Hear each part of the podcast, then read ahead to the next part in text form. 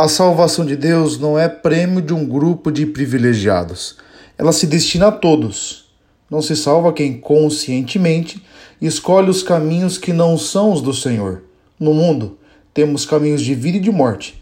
Somos chamados a escolher o de vida, até porque o bom pastor Jesus é aquele que nos insere na verdadeira vida.